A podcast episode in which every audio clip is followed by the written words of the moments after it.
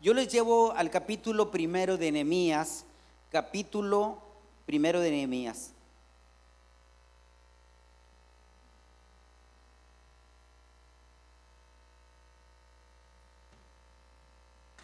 El Padre que refleja la gloria de Cristo. El Padre que refleja la gloria de Cristo. Ese es el tema para mí, para ustedes, el Padre que refleja la gloria de Cristo. Ya nuestros hermanos de multimedia pues ya cambiarán el tema, ¿verdad? Así que lo que nos escuchan, ellos son los que manejan los temas en los podcasts. Hermanos, aunque tenemos nosotros poca audiencia aquí, a través de los podcasts, hermanos, no tenemos menos de 500 personas escuchando todo el sermón, todo el mensaje. Este, así es, ¿verdad, Raúl? No menos de 550 personas tenemos que nos están escuchando, hermanos. La palabra está llegando, ¿verdad? La palabra, usted no sabe qué tanto hace la palabra y hasta dónde llega. No tiene límites, hermanos.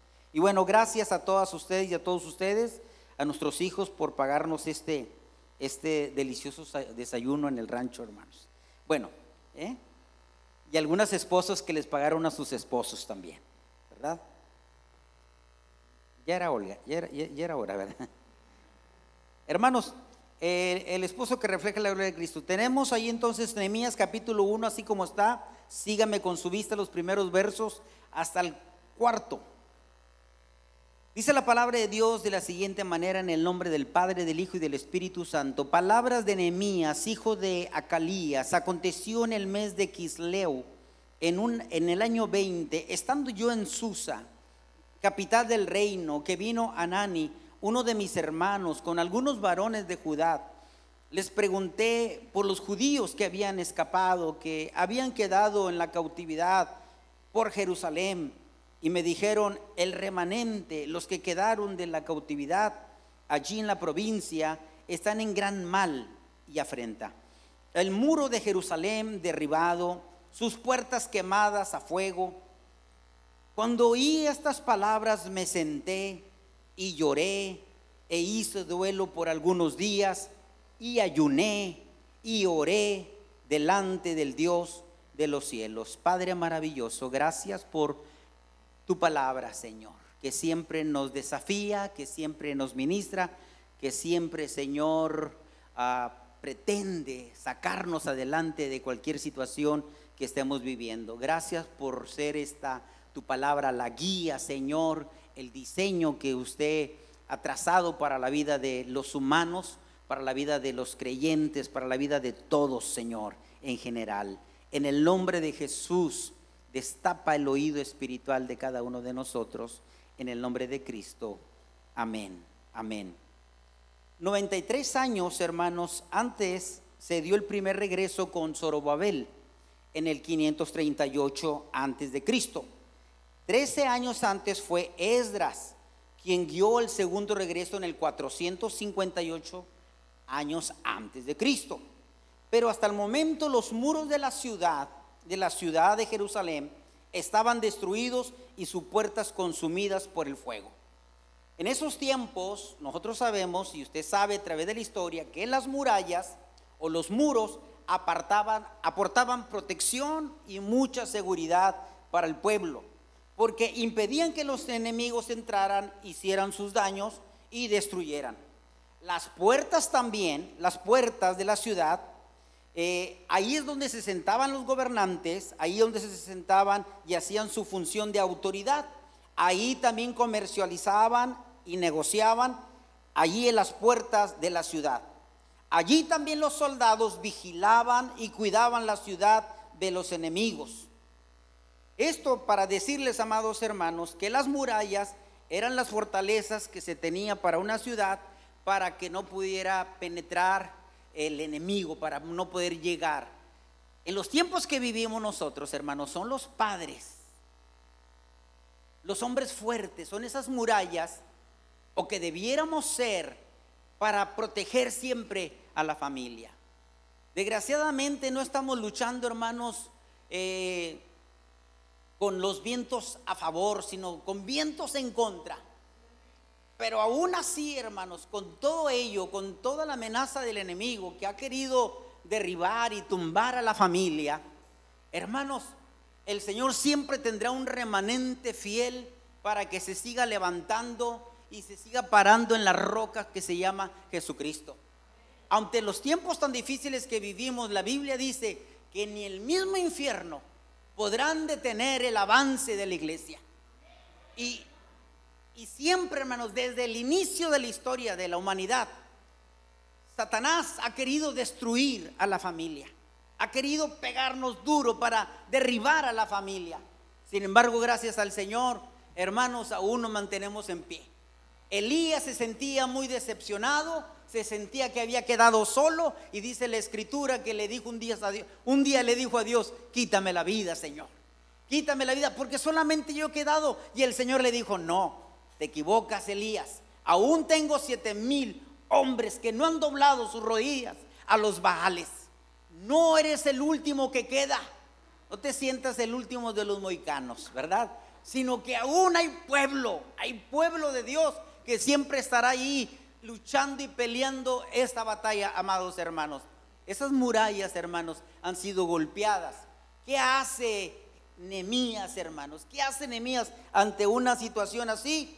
Ustedes saben la historia, el, capítulo primero, capítulo segundo, capítulo tercero, lo que él empieza a hacer. Y es lo que tenemos que hacer cada uno de nosotros. Ahorita vamos a ir hacia adelante. ¿Qué hacer? ¿Qué hacer, amados hermanos? Hermanos, nosotros tenemos que tener un conocimiento, un conocimiento, hermanos, de lo que está sucediendo en nuestro alrededor. Hemos sido atacados, hermanos, por todos los medios. ¿Quién está siendo atacado? La familia. La familia, la familia ha sido atacada tremendamente como ustedes no saben o no tienen idea. Pero constantemente, constantemente, mi esposa siempre está viendo ahí lo que está sucediendo. Y le dice a mi hijo, mamá, ¿de dónde sacas tantas cosas, mamá? A mejor no son noticias falsas. Y le digo, hijo, lo que pasa es que lo que está sucediendo en el mundo está siendo tan disfrazado y los medios nos lo están vendiendo como si fuera algo tan natural pero el mismo enemigo, hermanos, el mismo Satanás ha estado tratando y ha estado luchando de destruir las familias desde los, desde los anales de la historia.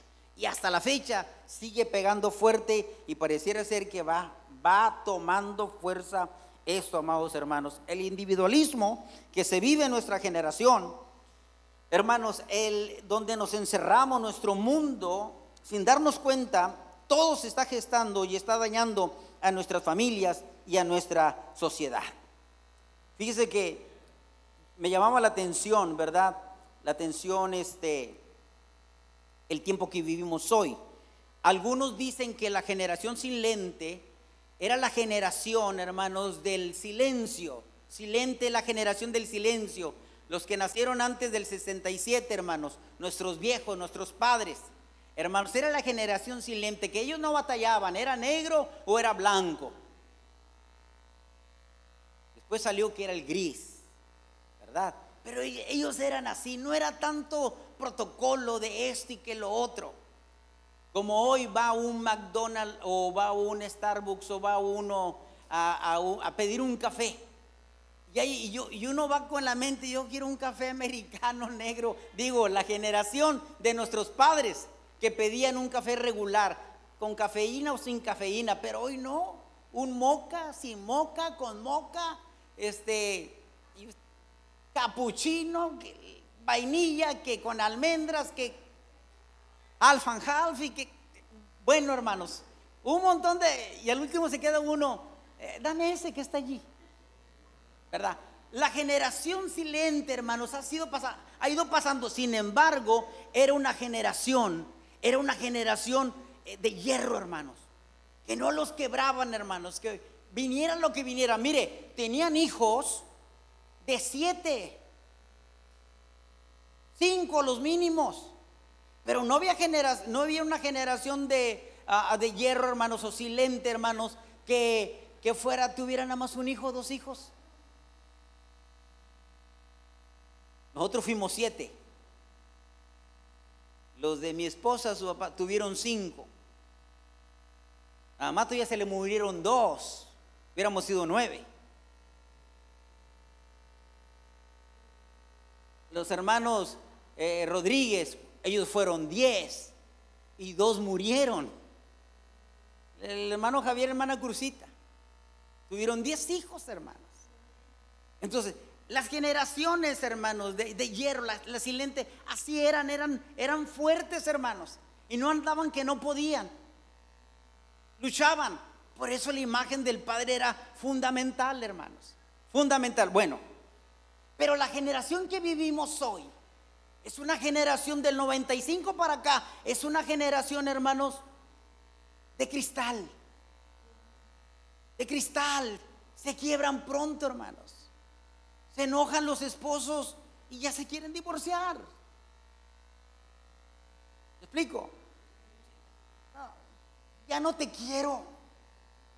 Hermanos, la Biblia no habla nada de eso si si te quieres o no me quieres, y usted se comprometió, hizo votos con el Señor y dijo, te amaré en las buenas y en las malas, en salud o en enfermedad, en tristeza o en alegría, en prosperidad o en austeridad, siempre hermanos. Porque ese es el diseño de Dios de, del matrimonio para siempre. Pero esta generación, hermanos, una generación muy delicada, hermanos. Muy delicada. No teníamos psicólogo nosotros. Teníamos una vara y un chanclazo, hermanos. Te compones porque te compones. Pero esta es la generación que estamos, que estamos atravesando nosotros. Y es entendible por los tiempos que estamos viviendo por tanta cosa que se nos está metiendo y se nos está dando, tanta información, mala información. Seguimos, hermanos. Entonces, estamos nosotros bajo una agenda, una agenda, hermanos, diabólica, hermanos, de muerte, donde se está legalizando el aborto, donde está legalizada la marihuana, donde está, hermanos, la, educación precoz, hermanos, a la vida sexual Además, confunde la identidad.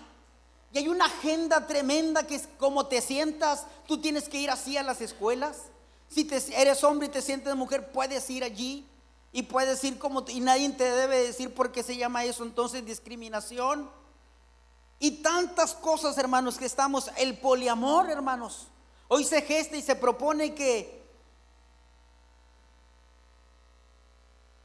que, que si alguien, por ejemplo, este mes, el mes de junio, es el Día del Padre. Bueno, el mes del Padre. Hermanos, pero se está proponiendo para que sea el, el mes del orgullo gay. ¿Se dan cuenta, hermanos? Que esto no es de ahorita, ya viene, viene una agenda muy fuerte y lo único que están haciendo es luchar para desbaratar, para descomponer el diseño original de Dios, hermanos. Y eso tenemos que darnos cuenta todos, hermanos, porque se nos está inyectando, porque se nos está dando, porque se nos está vendiendo ese tipo de ideas. Y se están gestando, hermanos, en las, en las, en las cámaras de diputados, en la cámara de senadores, ahí están, están fuertes sobre esto. Por negocio, por lo que usted le quiera poner. Pero lo que yo sí veo es que se quiere levantar contra la iglesia. Pero dice el Señor que ni aun las puertas del infierno la van a detener a la iglesia. Y tenemos que seguir nosotros hacia adelante. Entonces, hay una agenda fuerte, hermanos, de la pedofilia, lugares donde donde ya se puede casar un hombre adulto con una niña o con un niño, hermanos. Leyes que lo están permitiendo. Todo esto se está levantando y cuando uno ve que se está levantando todo esto, uno dice, oye, esta es otra cosa más que obra del enemigo, la tarea del enemigo, porque le queda muy poco tiempo, porque Cristo viene pronto, amados hermanos. El Señor viene pronto, hermanos. Pero, ¿qué hace? ¿Qué hace Nehemías cuando le dicen que las puertas han sido destruidas? Que, que la ciudad de sus padres, las murallas han sido derribadas. Él empieza a, darse cuenta, a hacer una apreciación de la situación en que estaba, hermanos. Y empieza a orar y empieza a ayunar. Nunca dejará de ser herramientas tan fuertes y poderosas la oración de un padre, La oración de una madre, hermanos. El ayuno de un padre y de una madre. A veces hemos visto nosotros como algo, algo ah, monótono, no quiero decir fastidioso para que no se escuche tan mal, pero de repente cuando alguien dice, hermanos, y los martes los ayunos de los varones, los miércoles los ayunos, de las damas, y, y los jueves de los músicos, el ayuno, el viernes de los jóvenes, y así se va, hermanos. Cuando nosotros vemos todo eso, hermanos, este, y usted dice, ay, ya van a decir eso, hermanos, pero tarde que temprano uno lo tiene que hacer. Uno tiene que meterse porque no hay otra herramienta por la cual podamos combatir, combatir las armas del enemigo y derribarlas, hermanos. Si no es orando, ayunando al Señor. Tiene que dolernos, hermanos, la situación. Tiene que dolernos. Cuando oí estas palabras me senté y lloré. Hice duelo por algunos días ayuné y lloré delante del Dios de los cielos. Hermanos, ver la situación que se está gestando y también la situación que estamos viviendo y también, hermanos, vamos, hermanos, a, a, dolernos, vamos a clamar. La mejor arma de los cristianos es orar y ayunar, hermanos. Esta situación o esta circunstancia difícil no nos debe de llevar más que seguir orando y seguir ayunando al Señor, hermanos, por la situación que estamos viviendo. Levantarnos, hermanos, edificar frente a nuestra casa, hermanos, hacerla fuerte. Dice Enemías 2:17 la palabra del Señor. Y les dije, vosotros veis el mal en que estamos, que Jerusalén está desierta y sus puertas consumidas por el fuego. Venid y edifiquemos el muro de Jerusalén y no estemos más en oprobio. Entonces les declaró cómo la mano del Señor había sido benéfica sobre él. ¿Qué tenemos que hacer? Tenemos que levantarnos, amados hermanos. Tenemos que empezar a entender y comprender que estamos viviendo, hermanos, bajo una amenaza, bajo una agenda diabólica, hermanos. Diabólica, 100% diabólica. Hermanos, porque a Él le queda poco tiempo. Bendito sea el nombre del Señor. Tenemos que levantarnos, tenemos que romper, hermanos, con la apatía, con el descuido con el desinterés social que nosotros hemos demostrado. La sal no, no sala, será desechada. La sal que no sala será desechada. Y la luz no puede seguir privatizada, amados hermanos, mucho menos escondida. La iglesia, hermanos, tiene que salir adelante, hermanos. Tenemos que responsabilizarnos. Hermanos, no seamos como aquel pastor cuando lo cambiaron de la congregación, hermanos y llegó otro pastor y cuando llegó ese pastor le dijo, pastor, el pastor a los líderes a un mes le dijo, la yarda ya creció. El pastor convocó a junta y habló con todo el liderazgo y le dijo, pastor, este, ¿qué está sucediendo? Es que la yarda ya creció mucho, el zacate ha crecido mucho, ¿quién lo va a cortar? Y alguien por ahí dijo, el otro pastor que estaba anterior a usted él cortaba esa yarda, ese zacate. Y dijo el pastor, sí. De hecho, anoche le hablé, pero ya no quiere venir más a cortarlo. Hermano, no podemos nosotros estar viendo una situación así y decir, no, es que no eres el primero, no eres la segunda, este, no, no, no, no es el primer fracaso, no eres el único en esta vida, hay muchos que no nos aclimatemos, hermanos, que no nos metamos en una atmósfera así. Porque tenemos que seguir luchando, iglesia. No podemos tener una iglesia, hermanos, fuertes con familias enfermas.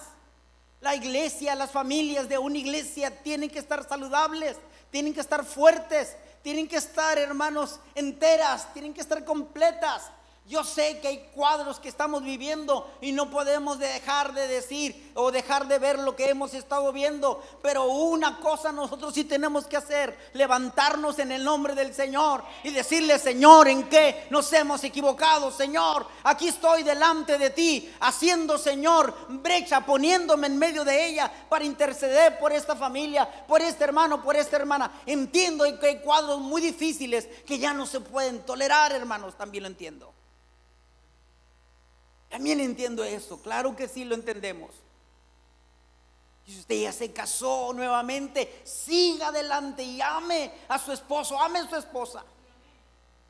Porque no podemos hacer otra, hermanos. Es el tiempo que estamos viviendo. Pero los que no han llegado hasta allí, luchen, amados hermanos. Luchen. A veces pensamos que el pasto del vecino es más verde que el nuestro. Ya cuando están de qué lado dicen, ah, caray, estaba peor. Luchen, amados hermanos. Así que esposa, dígale a su esposo, dígale, más vale malo conocido que bueno por conocer. Hermanos, tenemos que levantarnos y edificar frente a nuestra casa. Después de orar, dispongamos a participar por la justicia, promoviendo socialmente la verdad y exponiendo la mentira.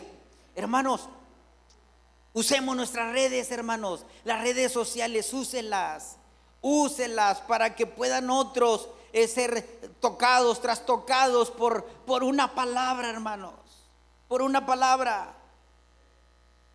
Acuérdense del ejemplo del tigre. El tigrito estaba igual que él. Tengo dos tigres aquí en la casa, dos. Un gatote grandote, parece de Angora, dice Enrique. ¿verdad? Y está así, tirado así. Y el otro chiquillo, el hijo, está igualito.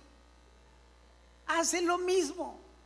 Hermanos, las palabras no hacen mucho. El ejemplo, hermanos, deja marca. Amén. Entonces necesitamos padres que se levanten o padres que nos levantemos, hermanos, y sigamos luchando. Nadie puede tomar tu lugar respecto de cuidar, proteger, procurar bienestar de la familia. El Señor te lo demanda, al Padre nos demanda eso. Pelear, hermanos.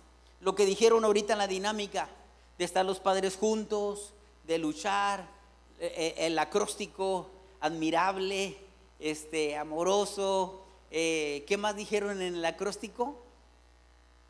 Paciente, este, trabajador, me da seguridad. Lo que hay. Lo que, lo que hace un padre le da confianza al hijo, hermanos.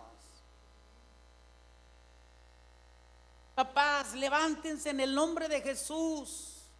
Y los que me escuchan, levántense y, y, luchen por sus hijos, por sus hijas. Luchen por su matrimonio. Porque un día daremos cuenta, amados hermanos, rendiremos cuenta. tenemos que ser fuertes en el nombre del Señor. Tenemos que ser fuertes en el nombre de Cristo. Porque el enemigo está pegando duro, amados hermanos. Duro. Entonces, ¿cómo voy a pelear por mi familia, hermanos? Romanos 12, 12, no os conforméis a este siglo, sino transformaos por medio de la renovación de vuestro entendimiento, para que comprobéis cuál sea la buena voluntad de Dios, agradable, pura y perfecta. Hermanos, ¿qué necesitamos? No moldarnos, hermanos, no adaptarnos a este mundo. No te adaptes, no te conformes, no te, no te hagas al molde de ellos, hermanos. Estamos, hermanos. Que no, no, que no te contagie el, el espíritu de ellos. Que no hagas lo que ellos hacen, hermanos. Usted anda muy contento, hermanos muy contento, muy contenta.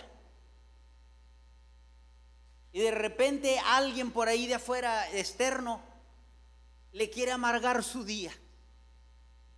¿Sí o no?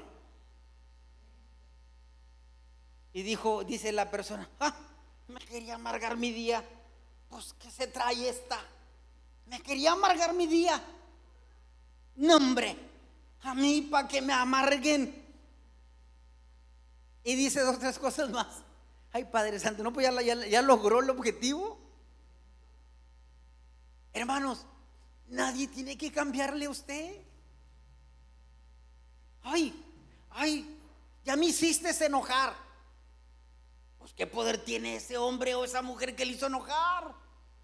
Ese niño, aplácate. Peleando con un niño de dos años, aplácate. Eres insoportable, vámonos. ¿Quién ganó? En aquellos años te aplacas, porque te aplacas. Te aplacas.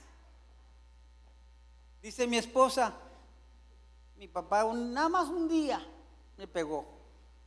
Y una sola vez me pegó en mi vida. Ella se acuerda y se le salen las lágrimas, pero siempre le da el, día del abrazo, el día del padre y le celebra todo y, y todo. Lo superó. Lo superó. Ah, entendió. Ya no se reveló. Generaciones, hermanos, silentes, generaciones de hierro, hermanos. Los hijos no nos van a ganar, amados hermanos. Y ni me van a cambiar mi estado de ánimo. Amén. ¿Cuántos dicen amén conmigo? ¿Quién me apoya? Porque ustedes, usted está en el Señor entero y completo y no nos falta nada. Estás bien contento y cómo es posible que ya no andes contento. Es que, no, es que mi hijo me hizo unas, eso. Ay, qué poder tiene ese hijo tuyo. Que te cambió todo lo que tú eres y lo que sabes. Es tremendo, ¿verdad? No le dé poder al hijo. Amén. Ok, hermanos. El mundo reconoce que la familia es el fundamento de la sociedad, hermanos. Sin familias fuertes no puede existir sociedades fuertes. Los cristianos reconocemos que la familia es una parte integral de la iglesia. Las familias fuertes no pueden existir iglesias fuertes sin ellas. De manera interesante, Satanás también reconoce esta verdad y desde el principio ha tratado de destruir la institución familiar. Tristemente sus tácticas en algunos casos han sido exitosas, hermano. Juan 17, 14 dice, no ruego que los quites del mundo, sino que los guardes del mal, no son de los, porque no son del mundo, como tampoco yo soy del mundo. No améis al mundo ni las cosas que están en el mundo. Debemos reconocer entonces que el modelo de la familia para nosotros no lo encontraremos en el mundo. En las últimas décadas se ha roto con concepto de la familia tradicional, con una autoridad paterna, materna y unos roles definidos para pasar a la denominada familia moderna con una estructura más independiente y flexible. Hermanos, ¿cuáles son los tipos de familia? Escúchenlos aquí rápidamente. Las familias tradicionales. Familias tradicionales son aquellas las cuales estas presentan al papá y a la mamá y a los hijos. Entre las familias tradicionales existen tres tipos. Las familias con niños, las familias con jóvenes y las familias extensas. Es decir, aquellas en las cuales además del papá, la mamá y los hijos existe algún miembro de otra generación, como los abuelos o los nietos. En un conjunto, estos tres tipos de familias representan exactamente la mitad, todavía en México, la mitad de los hogares en México, hermano, la mitad. Las familias, esas son las familias tradicionales, las familias formadas por la madre sola, con hijos o mamá soltera, representan el 17% de los hogares del país. Son el segundo tipo de familia en México. Aunque existen madres solteras que han elegido voluntariamente esta forma de vida, la mayoría de las madres solteras lo son por las circunstancias. En general, solteras lo son por las circunstancias y en general por el abandono o la irresponsabilidad del padre. La principal preocupación en estas familias es sacar adelante a sus hijos en un entorno de muy pocas posibilidades socioeconómicas. Yo me, cuando veo este, este pensamiento, yo me quedo con la palabra que dice, si mi padre, mi madre o mi esposo o mi esposa me dejara, Jehová con todo esto me recogerá. Si usted le ha fallado a su padre, usted tiene un padre que se llama Dios y que va a estar contigo y te va a sustentar y te va a ayudar y te va a sacar adelante. Y usted tiene que tomar, hermanos, de ese. Ese es el 17%. El papá solo con hijos o padre soltero. Ese tipo de familia representa casi el 3% y es menos 3% en las familias en México. Está compuesto por padres viudos o padres que al divorciarse buscaron la custodia de los hijos y también hay algunos padres que fueron abandonados por la, por la pareja. La familia de pareja joven sin hijos representan el 5% de los hogares. Se trata de parejas jóvenes que postergan el nacimiento de los hijos por falta de recursos para prolongar el disfrute de la relación. Cuando cuentan con más recursos, este tipo de familia es conocido como el dinky no kids. Es decir, se trata de familias en las cuales ambos miembros trabajan y por tanto cuentan con doble ingreso y mayor calidad de vida. La principal preocupación o motivación de estas parejas es prolongar el placer de estar juntos, sentirse en pareja unida y sensual, hedonistas egocéntricos. La familia de corresidentes representa 4% de los hogares. Esta familia está formada por un grupo de dos o más personas que viven en el mismo espacio sin que existe entre ellos una relación de pareja realmente. ¿Esa es una familia? Las familias reconstituidas, los tuyos, los míos y los nuestros, representan 4% en los hogares. En México, estas familias, uno de los cónyuges o ambos han tenido relaciones previas y en ellas Conviven los hijos de los matrimonios anteriores, en algunos casos los hijos de la nueva relación, eh, a menudo disfuncional. La pareja del mismo sexo representan casi el 1% de lo que estamos viviendo hoy. El 1% en los hogares, aunque la proporción es pequeña, representa casi el, el, cuarto de millón de hogares con un impacto importante debido a su liderazgo e influencia en estilos de compra y consumo, tres de cada cuatro familias de parejas del mismo sexo están formadas por hombres. La principal preocupación de estas familias es constituirse como una verdadera familia que pueda actuar con total libertad, pero reconocidos como líderes en opinión, a la vanguardia, al consumo de productos y marcas, los hogares y el estilo de vida de las familias del mismo sexo suelen ser vanguardistas y estar a la moda antinatural. Hermanos, familias con nuevos modelos de familia también nos presentan nuevas masculinidades. So pretexto de atacar el machismo heredado, se proponen nuevos modelos que apuesten por romper roles de género aprendidos sobre masculinidad y la feminidad.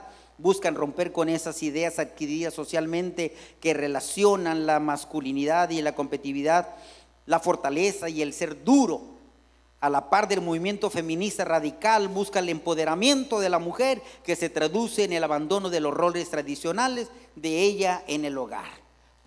pero nosotros necesitamos mantener el modelo de la familia al diseño, al diseño de Dios, a la imagen de Dios. Hermanos,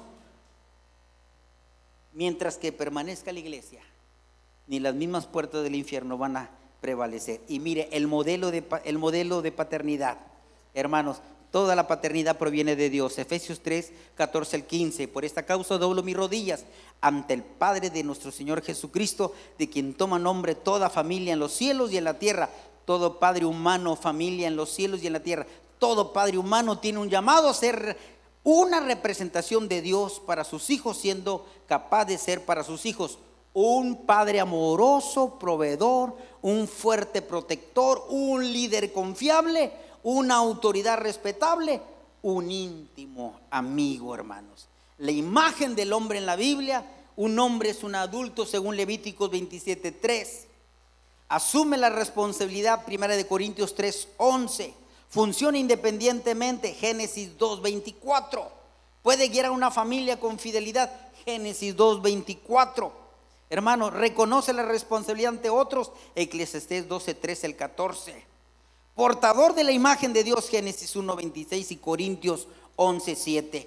Hermanos, Él es la imagen del Dios invisible, Colosenses 1.15. Mire lo que dice, Efesios 5.21 al 6.4. Pero quiero que sepáis que Cristo es la cabeza de todo varón, Corintios 11.3. Y el varón es la cabeza de la mujer y Dios la cabeza de Cristo. O sea, Dios cabeza de Cristo, Cristo cabeza del varón varón cabeza de la mujer, mujer hijos. Como Cristo es reflejado de Dios, así también el varón debe ser reflejo de Cristo para la mujer, pero también el superior protege al menor. En esta línea de autoridad cada uno cuide, protege y bendice al siguiente y refleja al anterior. En este modelo de familia que nos da la palabra de Dios, la Biblia propone un modelo de agrupaciones internas. Matrimonio diseño original, Eclesiastes 4:12, cordón de tres dobleces difícilmente se rompe. Dios, usted y él. Amén. Hermanos, ¿Qué es lo que quiero decir con esto? Dios tiene su modelo, hermanos. Hay un diseño de parte de parte de nuestro Dios. Hay un diseño. ¿Qué falta? ¿Qué falta? La presencia de Dios en la familia, viniendo de arriba hacia abajo. Humillaos pues bajo la poderosa mano de Dios para que Él os exalte cuando fuere tiempo. Primera de Pedro 5, 6. Hermanos, lo que permanece, padre y madre unidos, hijos viendo a Cristo a través de sus padres. Dios ha dado a la familia la línea de autoridad. Dios llenará toda, todo faltante en la familia cuando se respetan estas líneas de autoridad. Por esta misma escala de autoridad llega la bendición, hermanos. Salmo 133, como en la escalera de Jacob. Esa bendición llega cuando se refleja la imagen del superior ante el siguiente. Enseñar al que está bajo autoridad. El varón enseña a la mujer a través de ella y a través de ella a los hijos y los hijos mayores a los hijos menores. Cuando el varón quiere que su mujer se someta, no se somete a Cristo, se genera un caos. Igual cuando la esposa no quiere someterse a su marido, pero espera que sus hijos se sometan a ella. La autoridad que se busca usurpar viene de abajo y genera maldiciones. Hoy tenemos familias, no me dejarán mentir, que las decisiones las toman los integrantes de más abajo. Hijos a los padres, esposa al marido. ¿Cuánto dicen amén? Los hijos mandando a los padres hoy. Y le dicen, hoy no vas a la iglesia. No viene papá ni mamá a la iglesia. O se pone el berrinche el hijo, la hija, y ya. Hermanos, hay un diseño. Dios, cabeza de Cristo. Cristo, cabeza del varón. Varón, cabeza de la mujer. Mujer, en correlación con los hijos. Los hijos subordinados a su padre. Pero si la mujer no se sujeta al marido, es porque el marido mejor no se ha sujetado a Dios. Así de sencillo y de simple. Hay una, hay una línea de autoridad y no podemos perderla. Amén. Hay un diseño, hermanos. Hay un diseño. Hagamos lo que el Señor dice. Obedezcamos al Señor, hermanos, para que no tengamos problemas y no haya un caos. Y los que ya nos tocó vivir así, tómese, ámese, quiérase y siga adelante, hermanos. Pero los hijos ven mucho a sus padres, porque los padres somos la portadora de, los portadores de la gloria de Dios y ellos nos van a estar viendo a nosotros constantemente. Amén o no amén. Hermanos, peleamos mucho, alguien dijo por ahí. Pero para pelear o para bailar el tango, ¿cuánto se necesita? Se necesitan dos. Para pelear, ¿cuántos se necesitan? Dos. ¿Y a quién taca el enemigo? A la cabeza. Le va a dar a la cabeza. Porque sabe si dando la cabeza, lo demás, cuídese. Yo alabo al Señor por esta familia que está aquí, por su decisión de presentar a su bebé y por estar aquí. Que Dios bendiga mucho sus vidas. Y vamos a orar, hermanos. Vamos a orar para que nosotros, hermanos, nada ni nadie nos distraiga. Amén. Que nos tomemos del Señor, hermanos. Entiendas, hay situaciones que ya no podemos hacer más, más que seguir adelante. Pero Dios no te va a dejar, Dios no te va a desamparar. Usted va a ser fuerte. Pero todos los varones que estamos aquí, tenemos que seguir luchando. Hasta lo último, hermanos. Alguien dijo, ¿qué hago, pastor, cuando ya no está mi esposo o mi esposa conmigo? Va a tener que redoblar esfuerzos. Va a tener que redoblar esfuerzos. Porque si con el matrimonio tradicional se batalla, imagínate, ahora sola o solo. Pero una cosa sí también sé, que Él no me dejará nunca. Usted no se suelte de la mano del Señor. No se suelte. Y rompa la maldición. Y, establezcase y fortalezcase en el Señor y manténgase en la roca. Que nada ni nadie lo cambie, la cambie usted. Que nadie le mueva a usted. Porque usted sabe y yo sé en quién hemos creído.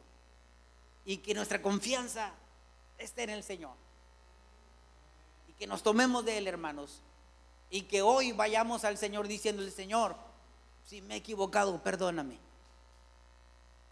Someteos, hermanos, bajo la poderosa mano de Dios. Si ya está viviendo esta etapa, sígale, pero manténgase firme al Señor. Y los que estamos en este matrimonio tradicional, sigamos, amados hermanos. Y digámosle, Señor, ayúdanos a permanecer. Amén.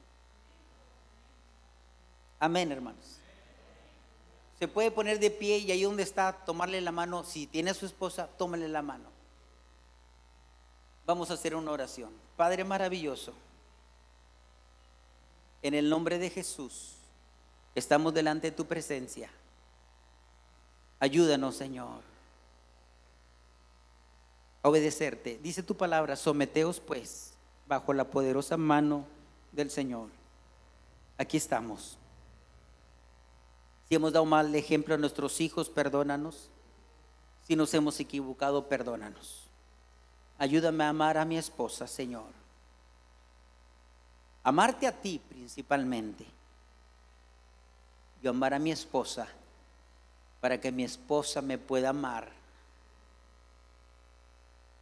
Porque yo reflejaré, Señor, la imagen suya. Y no habrá problemas. Y los hijos obedecerán a su padre y a su madre, porque sus padres reflejarán la gloria de Dios. Señor, ayúdanos. Ayuda a la iglesia. Ayuda a nuestro mundo, Señor, en el, en el diseño original, tradicional. Se está levantando una agenda diabólica, Señor, satánica. Pero Padre, ni las mismas puertas del mismo infierno podrán detener a tu iglesia y sus avances. Señor, ayúdanos a enmendar, ayúdanos a reflexionar. En el nombre de Jesús.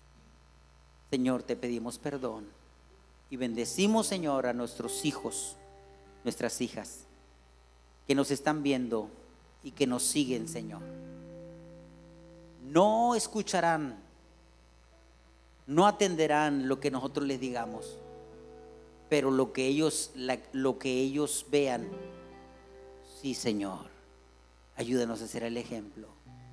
Gracias Padre, porque usted Señor ha instituido el matrimonio y la familia, usted lo instituyó. Ayúdanos a mirar hacia ti cuando no podamos cuando se nos acaben, Señor, las fuerzas, los recursos. Perdónanos, Señor. Pero cada día, cada día tengo que pelear esta batalla. Cada día tengo que luchar por mantenerme en pie, mirándote a ti, Dios. Bendecimos las familias en el nombre de Jesús. Los que nos escuchan, bendecimos sus familias. Señor, ayúdanos siempre mirar hacia el cielo, de donde vendrá nuestro amparo y nuestra fortaleza y nuestro pronto auxilio. Gracias Señor, porque en medio de cualquier situación que seamos o hayamos vivido, sabemos que tú has estado allí y sabemos que tú estás con nosotros en nuestro corazón, porque si no ha sido por tu mano, no estaríamos aquí de pie, Señor. Pero gracias, porque si tú cuidas de las aves, cuidarás más de nosotros, Señor. ¿Cuánto más de nosotros? Gracias, gracias, gracias.